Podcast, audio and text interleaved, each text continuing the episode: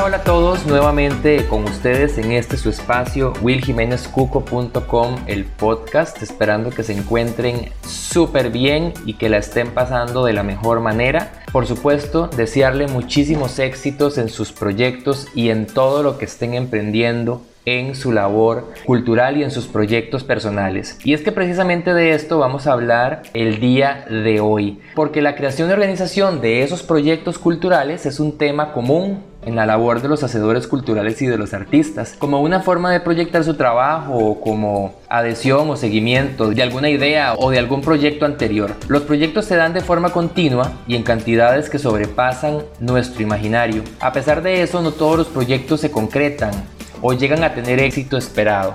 Es por eso que el día de hoy vamos a ver 10 pasos para la formulación de esos proyectos culturales, tomando en consideración que dentro de las diferentes variables que podemos encontrar alrededor de la presentación de un proyecto cultural, una de las más comunes es la estructura o el cuerpo del documento que explica cómo se realiza el proyecto.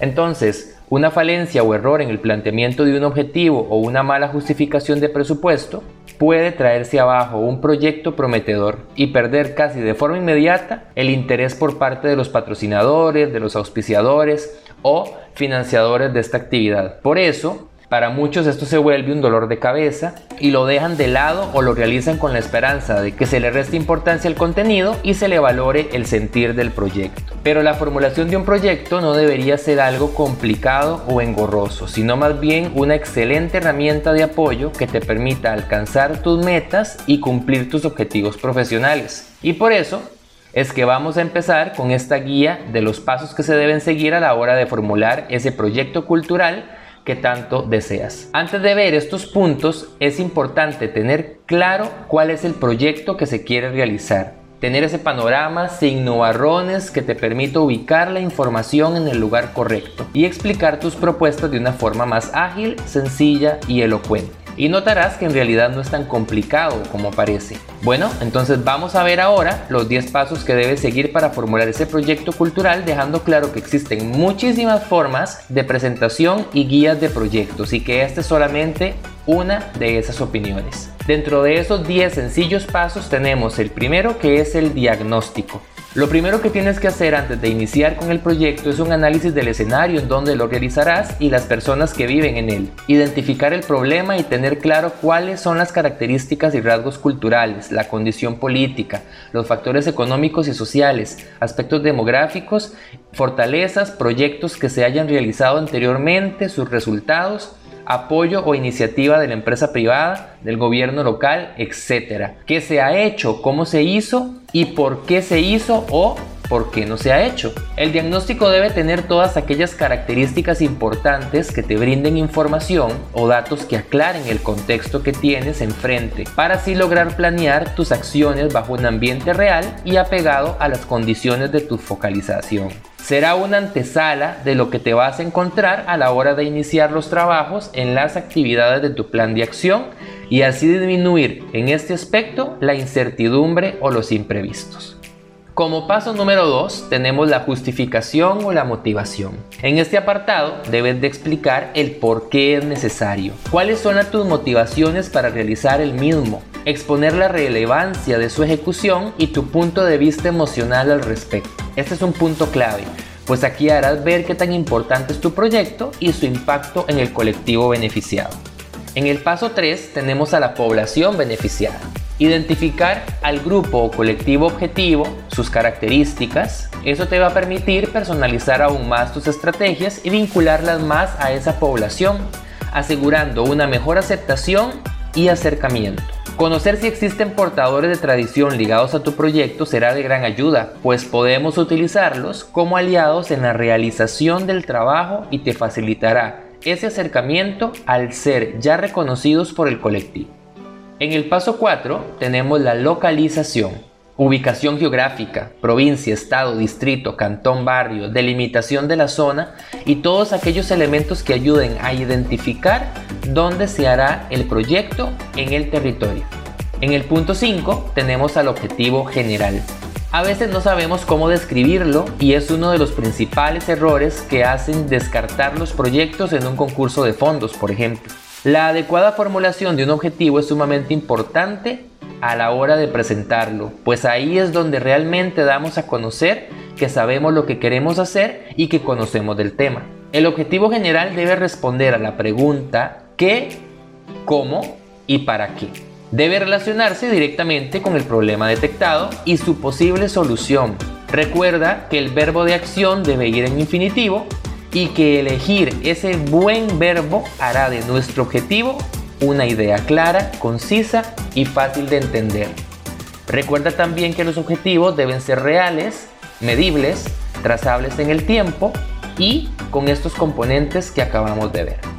En el paso número 6 tenemos a los objetivos específicos. Los objetivos específicos describen más detalladamente el cómo haremos las cosas. Son la guía para los planes de acción de nuestro proyecto que nos llevarán a cumplir el objetivo general. Como paso número 7 tenemos las metas. Para que los objetivos no queden en simples declaraciones de intención, sin que se puedan entender cuáles son los logros específicos que se presenten o que se pretenden alcanzar con el proyecto, es necesario concretarlos, es decir, traducirlos a metas o a resultados. Las metas son la cuantificación de los objetivos establecidos en el cuánto, en cuándo y en dónde se realizarán estos, de modo que podemos definir claramente las actividades e insumos necesarios para lograrlos. Por lo tanto, las metas incluyen datos concretos sobre la cantidad, cuánto se realizará, la calidad, en qué grado y forma se alcanzará el tiempo, en qué plazo se alcanzará y el dónde o el lugar donde se realizará.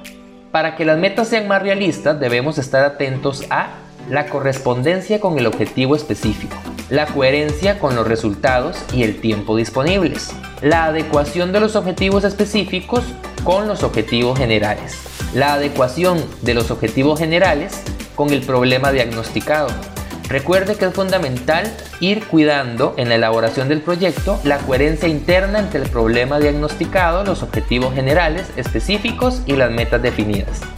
En el paso número 8 tenemos la planificación de acciones y cronograma. Esa planificación del proyecto es un conjunto de procedimientos o acciones para alcanzar el objetivo que queremos lograr, en forma flexible, propositiva, creativa, participativa y dinámica dándole viabilidad y sustantibilidad a nuestro proyecto. Lo que materializa la realización de un proyecto es la ejecución secuencial e integrada de esas actividades. Esto implica que en el diseño del proyecto se ha de indicar de manera precisa y concreta cuáles son las actividades que hay que ejecutar para alcanzar las metas y objetivos propuestos, que a su vez, para cada actividad deberá definirse una serie de tareas concretas que involucran su realización. Debe también explicarse entonces la forma en que se organizan, suceden, complementan y coordinan las diferentes tareas. Al definir las diferentes actividades y tareas de nuestros proyectos o de nuestros objetivos, lo ideal ahora es acercarnos aún más al proyecto preguntándonos ¿cuándo? De esta forma podremos ordenarlas en el tiempo. Esto nos será de utilidad en la implementación del proyecto. Evaluando su cumplimiento o la necesidad de establecer posibles ajustes, el diseño del cronograma permitirá estar en permanente interacción con las actividades como un conjunto, es decir, nos permitirá realizar un seguimiento de cada una de ellas en sí misma y en su relación con otras actividades propuestas. Distinguimos en el tiempo ciertos plazos que pueden ser de corto, mediano o largo alcance. Esto se hace necesario para poder ver cómo estamos llevando a cabo nuestras tareas cuál es el logro y grado de cumplimiento del objetivo y por ende de nuestro proyecto en el tiempo presente y cuáles serán esos ajustes que debemos realizar hoy para el cumplimiento de mañana. Asimismo hay que tener claro que podemos tener algunos imprevistos que pueden afectar las actividades que teníamos planificadas. Por ello, es necesario entender que lo principal será nuestro objetivo y que las actividades que planifiquemos ayudarán a lograrlo pero estas pueden tener modificaciones que intentaremos siempre poner en positivo, buscando las oportunidades y tomando las dificultades como nuevos caminos a recorrer y no como finales anticipados. Después de definir las actividades y las tareas, debemos preguntarnos quiénes, ¿Quiénes serán los encargados de cada una de ellas? La responsabilidad de llevar a cabo las tareas. Definiremos entonces a aquellos responsables y las funciones que tendrá cada integrante de nuestro equipo de trabajo para llevar a cabo cada una de esas tareas. En el paso número 9 tenemos el presupuesto. Una vez completado el cronograma, donde desarrollaremos la formulación y diseño de objetivos, actividades y responsables, nos queda por determinar los recursos necesarios para llevar a cabo nuestro proyecto. Para esto utilizaremos la técnica del presupuesto por rubro. Entonces, ¿qué entendemos por presupuesto?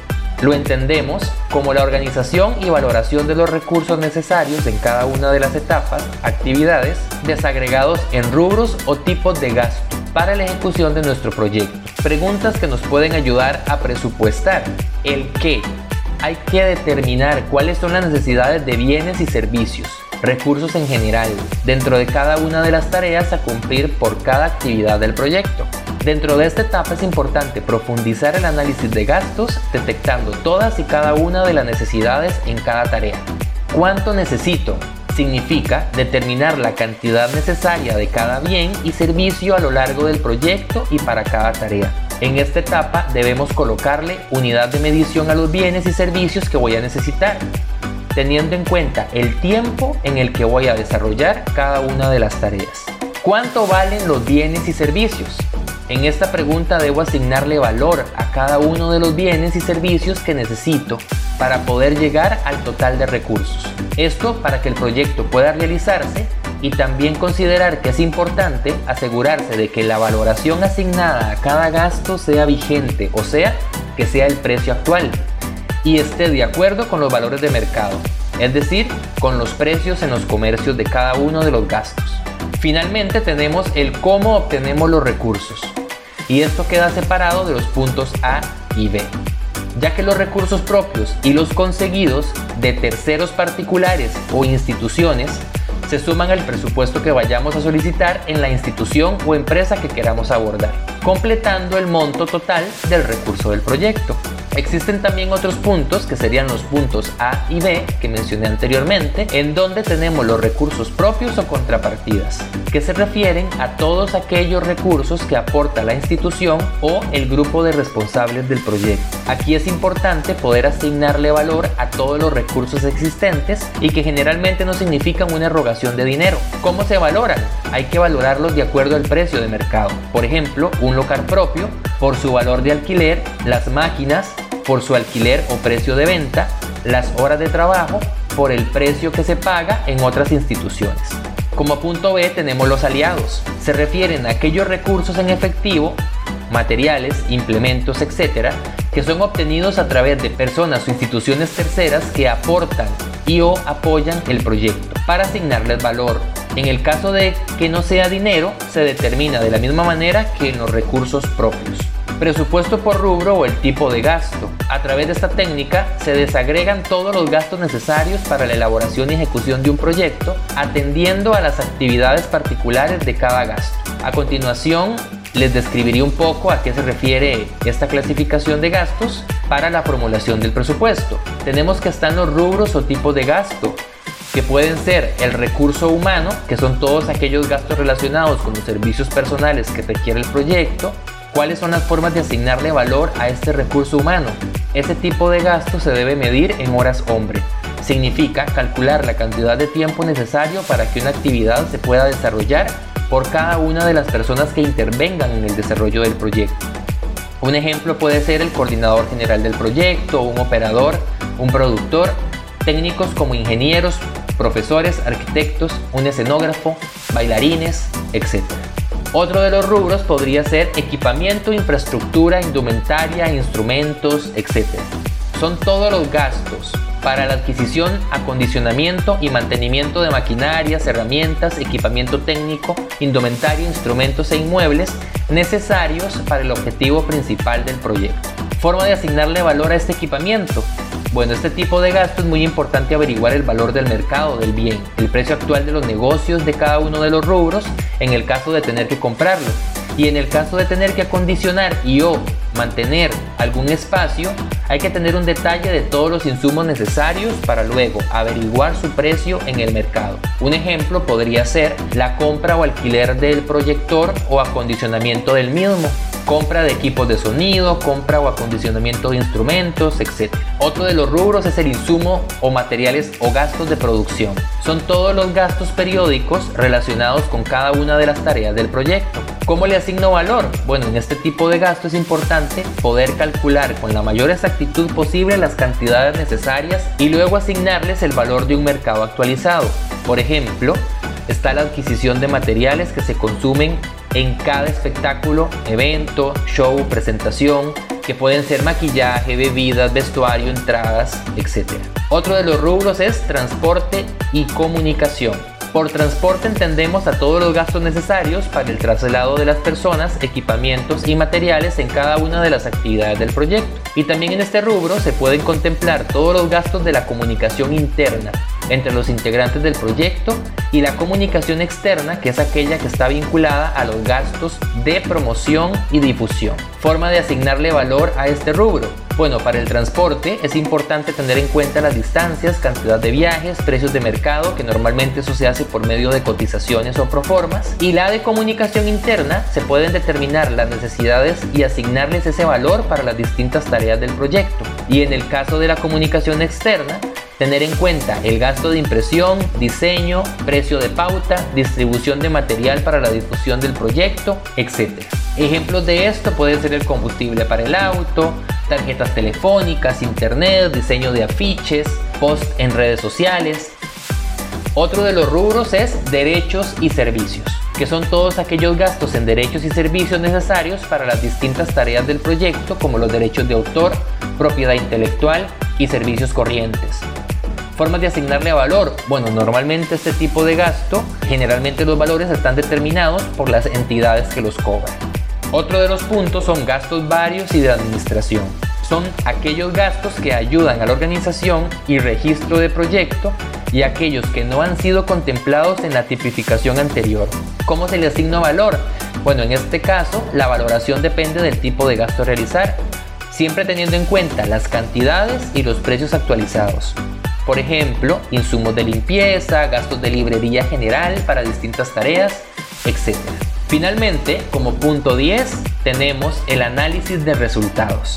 En este punto nos queda simplemente realizar una evaluación final de cómo se ha desarrollado el proyecto, a fin de tener claro el contexto global de todas las actividades, si se cumplieron los objetivos y si se lograron las metas propuestas. Este análisis te permitirá realizar los cambios necesarios para mejorar las acciones y contrarrestar los imprevistos. Cabe destacar que es importante documentar estos resultados para futuros proyectos y que quede como un material de experiencia para poder consultar en caso de ser necesario. Con esto entonces llegamos a los 10 pasos que se necesitan de forma general para crear un proyecto cultural y que de seguro, si lo llevas a cabo con cuidado, podrás desarrollarlo sin problema. Espero que esta información haya sido de utilidad y que hayas podido entender un poco cómo poder realizar ese proyecto cultural que tanto deseabas. También, antes de finalizar, los invito a seguirme en redes sociales, en Instagram, Facebook y Twitter como willjimenezcuco.com o como Will Cuco en Instagram y también los insto a suscribirse al blog para que puedan recibir en su correo electrónico toda la información de estos artículos que se encuentran también de manera escrita en la página. Gracias por escucharnos, recuerden la cultura transforma vidas y hasta la próxima.